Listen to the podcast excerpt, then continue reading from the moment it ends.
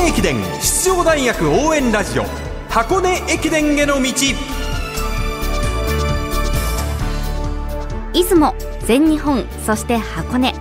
学生三大駅伝すべてを実況中継する文化放送ではこの箱根駅伝への道でクライマックスの箱根駅伝に向けて奮闘するチームを応援紹介してまいります。ナビゲーターの柏原隆二さんそして文化放送山田美希俊アナウンサーです。こんばんは。こんばんは。あの今日のメールテーマが年末年始の楽しみなんですけど、はい。はい。カズピーさんとか元マイチュン大好きさん、はい。今年さんはじめもうやっぱり箱根駅伝でしょうというメールがね、たくさんいただいてるんですよ。そして今日で坂口さんともお別れであるそうなんですよね。火曜日のこのもう箱根早かった。駅伝への道寂しいですよ。もう今日は私も噛み締めながらお送りしたいと思っております。えー、あと1週間切っておりますからね、はい。えーそんな中ではございますが今日は柏原さんの母校の東洋大学そして法政大学の2校をご紹介します。お願いします。はいまずは東洋大学です。早速ですがチームを指揮して13年目酒井監督の声をお届けしましょう。総決算の箱根駅伝に向けて抱負を語る酒井監督です今年は、あー東洋大学としてはですね、20年連続80回目の節目の大会となります。前回大会3位の結果を踏まえた上で、今年度学生たちから鉄コンの証明というスローガンを掲げました。しかし、年度当初から主力の故障が長引き、関東インカレではですね、得点ゼロと、これまでにない厳しいスタートとなりました。まあ、夏合宿は、昨年のコロナ禍の拡大感染予防とはまた、あ幾段か合宿の機会を増やすことができまして、中間層の構築をすることができました。まあ、出雲、おそして全日本は、これまでにないい主力に頼らず、新しい戦力の台頭を目標に養ってきました。まあ、出雲は3位にこそなりましたが、全日本大学駅伝は、10位と14年ぶりにいシード権を逃す結果となってしまいました。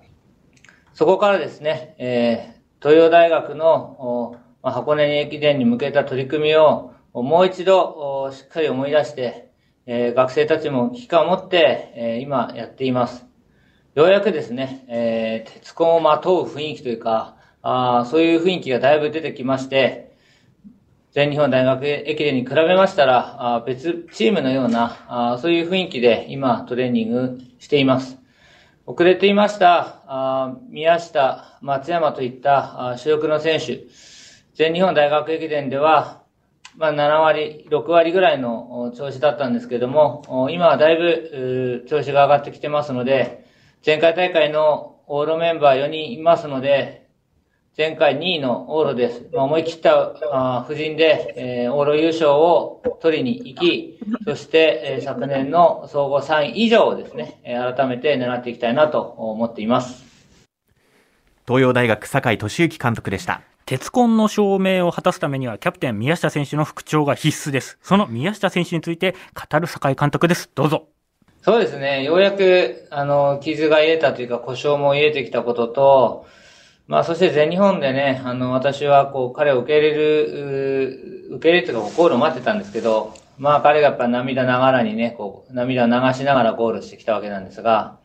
まあ、ゴールするときに涙流してくるって彼多分初めての経験で、まあ、やっぱり4年生として、師匠としてシードを取れなかった、そういう無念っていうのが、その後の取り組みに出て、朝練習はね、まあ5時半なんですけれども、彼はその前の段階でもう4時から練習を始めてるような、それぐらいもう何かやんなきゃということで変わりました。まあそれを見て他の者たちもやはり心が動いて、まあ一人二人と同じように朝練習のだいぶ前から自分の取り組みをするなど、まあ日中だどうしてもね、授業のある子も今いるんで、まあみんなと一緒にやるわけにいかないんですが、まあそういう取り組みの一つの例として、キャプテンの意気込みが、まあチームを変えてきているところ、そして、やはりこのままじゃ終われないっていうところまで、みんなで心がまとまっているんじゃないかなと思います。10位に沈んだ全日本の時とは別のチームになったという東洋大学酒井監督でしたね。全日本大学駅伝の時の酒井監督の発言よりこうスパッと物事を発言する機会が増えたかなというのが今のコメントを聞いて思いました。はいどちらかというと全日本大学駅伝の時は、うーん、6位に入れたらいいねっていう感じだったのが、はいこうやはり3位を狙う。はいうんもし、あの、もっと言うと、往路優勝を狙うっていうところも含めて、やはりこう発言が変わってきたっていうのがすごくいい材料なんじゃないかなと思います。自信の表れかもしれないそれだけコロナ禍っていうところの練習で悩んでたんですよ。監督も悩んでた。えだけど、そうやってちゃんと一本道筋ができたことによって、監督も安心するし、選手も安心するっていうところが、ここにギュッと詰まっているような発言でした何かね。光が見えてきたっていうのがねあるのかもしれないですね。そうですね。ええーそれから東洋にはですね1年生ながらゲームチェンジャーとしての活躍を期待できる石田康介選手もいますねうん。出雲全日本で区間賞です、箱根でもこの区間賞を取りますとルーキーでは史上初の三大駅伝区間賞ということになります、はい。ではその石田選手の声お聞きください。まあ、個人としては、まあ、個人三冠のリーチはかかっているのですが、まあ、あまりそこにこだわりすぎるのではなくて、まあ、やはり個人の結果というよりも、チームの結果っていうものが箱根駅伝においては一番大事なので、まあ、どんな区間でも、やはり自分が求められる走りっていうものを、えーして、まあ、個人よりもやはりチームに貢献をしたいっていうふうな思いの方が強いです。東洋大学の1年生石田康介選手でした本当にあの狙える機会ってそうないので、はいあの思い切って狙っていくっていうのが本当に大事だと思うので、その思い切った走りをぜひ箱根で見たいですね。えー箱根デビューね楽しみですね、はいはい。さあ続いて法政大学に話題を移しましょう法政大学前回大会総合17位でした新チームとなった今シーズンは全日本からの出場でその全日本では東洋に先着する9位でした去年のチームとの違いを語る坪田智夫監督の声をお聞きくださいそうですね。あの、層自体は間違いなく熱いですし、上の方の選手たちの力もあると思います。で、えー前回大会はですね、もう、なんとかこう、10人のオーダーを決めるというかですね、入れ込むっていう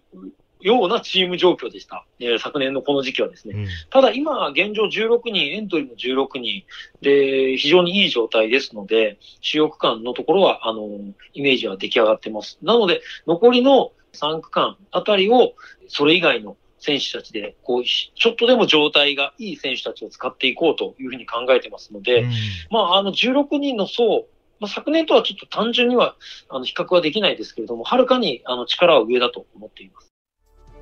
法政大学坪田監督でした。さあ前回1区区間賞の鎌田選手もいますし、まあ、今回2区を走るっていうことが結構有力視されてますが先ほどあと3区間という言葉もありました、これ多分ですね袋の789が今悩んでるんです。やはりシード権もっと言うと5位を狙うためには、この789で順位を確保しとくっていうのがすごく大事なのでここが今坪田監督の悩みの種と。うん最後までちゃんとこうキープ調整で見極めていくっていうのが多分今大事なんじゃないかなと思いますね。3人誰が入るかっていうこれでも難しいですよねこれ胃がキリキリするんですよここでまた。えーうんこの今1週間を切っている時の選手の気持ちっていうのは柏原さんどうなんでしょうか、あもうあの、ん。気持ちがこう座っている状態なので、はいあとはもう純粋にまっすぐ向かっていくだけだと思いますし1個の選手だともう朝これこの時期ぐらいから朝2時起きして朝8時とかのスター。トに体体調コンディション合わせていくなんてこともやってますね。体を鳴らすと、うんねもうそういうねあのタイミングに入ってるんですね。そうなんですよ。納得してきた。往路スタートまであと5日となっております、はい。えー今日の箱根駅伝への道は東洋大学と法政大学をご紹介しました。ナビゲーターの柏原隆二さん文化放送山田美希俊アナウンサーでしたありがとうございました。ありがとうございまあした。りがとうございました。ここで箱根駅伝大会主催者からのお願いです。今大会の沿道での観戦は新型コロナウイルス感染拡大防止の観点からお控えくださいますようお願いいたしますまた自動車やオートバイ自転車からの応援は危険なだけでなく交通渋滞を招く恐れがありますのでこちらもおやめくださいますよう合わせてお願いいたします。皆さんを選手を箱根駅伝を守るためにラジオテレビを通じて応援をお願いいたします。箱根駅伝への道明日は各チームの思惑が交差する区間エントリーの情報をお届けします。